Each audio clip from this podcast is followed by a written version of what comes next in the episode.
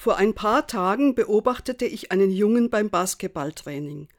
Aus dem Lauf heraus warf er oft auf den Korb. Manche Würfe gingen hinein, andere verfehlten das Ziel. Dann blieb er im richtigen Abstand vor dem Korb stehen.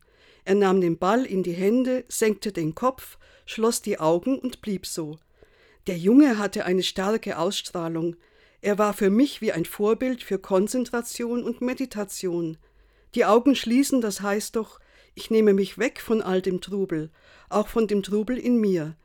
Der Junge war ganz bei sich, er schaute nach innen und voraus. Die Hände nahm er weg von zu vielen Aktionen. Er hatte den Ball in der Hand wie eine Hoffnung, wie Erwartung auf das, was er dann tun wird. Einmal stillstehen, nicht überall hinlaufen und doch nichts erreichen. Der Junge wirkte nicht nur gelassen, sondern auch frei. Ich dachte an David, den König und Psalmsänger, der sagt, Meine Seele ist ruhig und still. Herr, zeige mir den Weg, den ich wählen soll.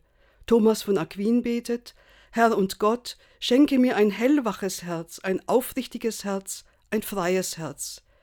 Für heute wünsche ich Ihnen und mir ein waches, starkes, freies Herz.